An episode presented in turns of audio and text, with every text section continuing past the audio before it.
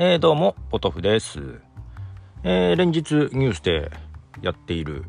えー、新型コロナウイルスですけども、ね、なんか、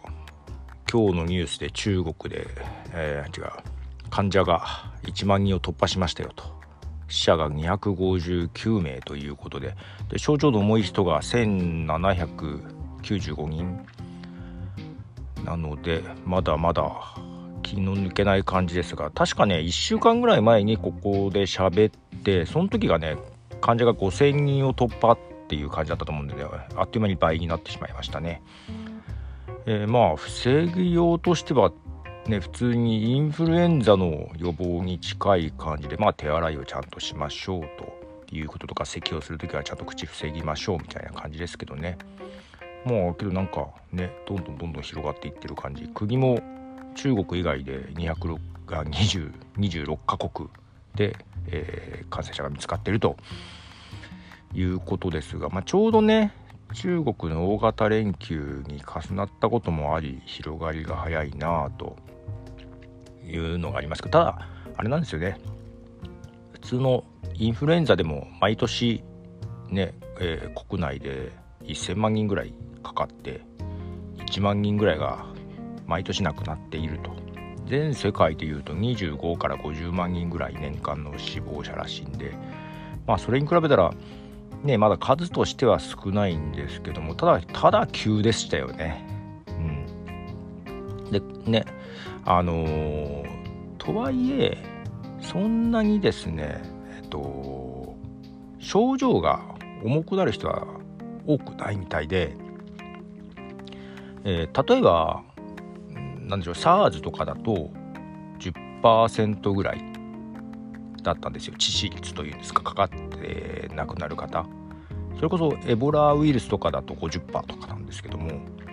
で今回の新型コロナウイルスは大体2%ぐらいじゃないかというふうに言われてて症状もね風邪とかインフルエンザ程度まあなんかあまり症状が出ない人もいるらしいじゃないですか。ね、で逆にそんなような症状が軽いのが逆にちょっと気気を抜いてというか広がる原因になっちゃってるみたいですね。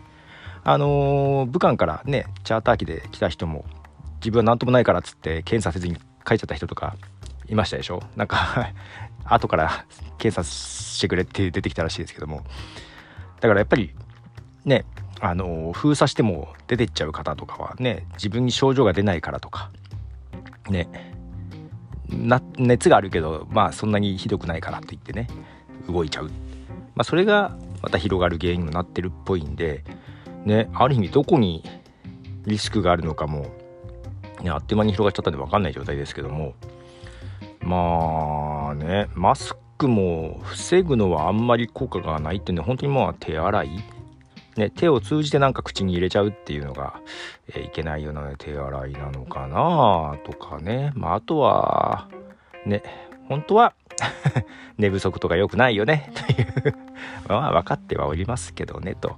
いうことで。でまあ娘も修学旅行シンガポールどうなるかなって話はしてたんですけどもまあ取り立てて中止になるっていう感じでは今のとこなさそうです。ね。はい。まあね愛知でも見つかっておりますし気をつけなきゃ気をつけなきゃって言っても難しいよね。うん。だから人混みのとこに行くにはまあ効果は薄いかもしれないけどマスクをしてると特にあの電車とかね出張で新幹線とかその辺は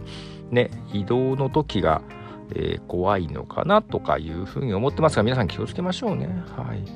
怪しいと思ったら検査した方が良さそうですがね。まあ怪しければえー、さないようにマスクはした方がいいのかなと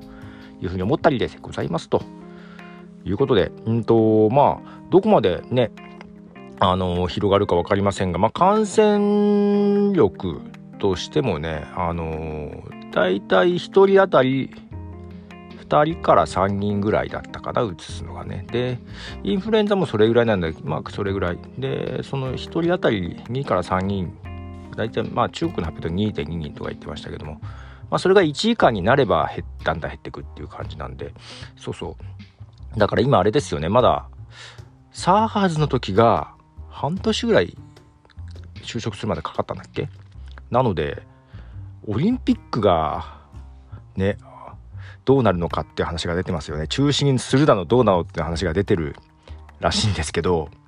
オリンピック中止にしたらなかなか大変ですよね。まあ別にどうしても やりたいってことは ないんですけども、ね、特に見に行く予定もないですし、えー、で私ちょっとあんま詳しくないんですけどもこのねコロナウイルスに感染して、えー、それが原因であのオリンピックが中止になるかもっていう話とともにですねなんかアキラを思い出したっていう声が、えー、あるようで。アキラね少しアニメでは少し見た気はするんですけどもえどんな話だっけかなってちょっとあれもオリンピックが関係あったんでしたっけ？ちょっとよく分かってないんですけどもアキラの本がどっかにあったような奥さんが持ってたような気もしつつですが、えー、詳しい人教えてください。ということでポトフでした。じゃあね。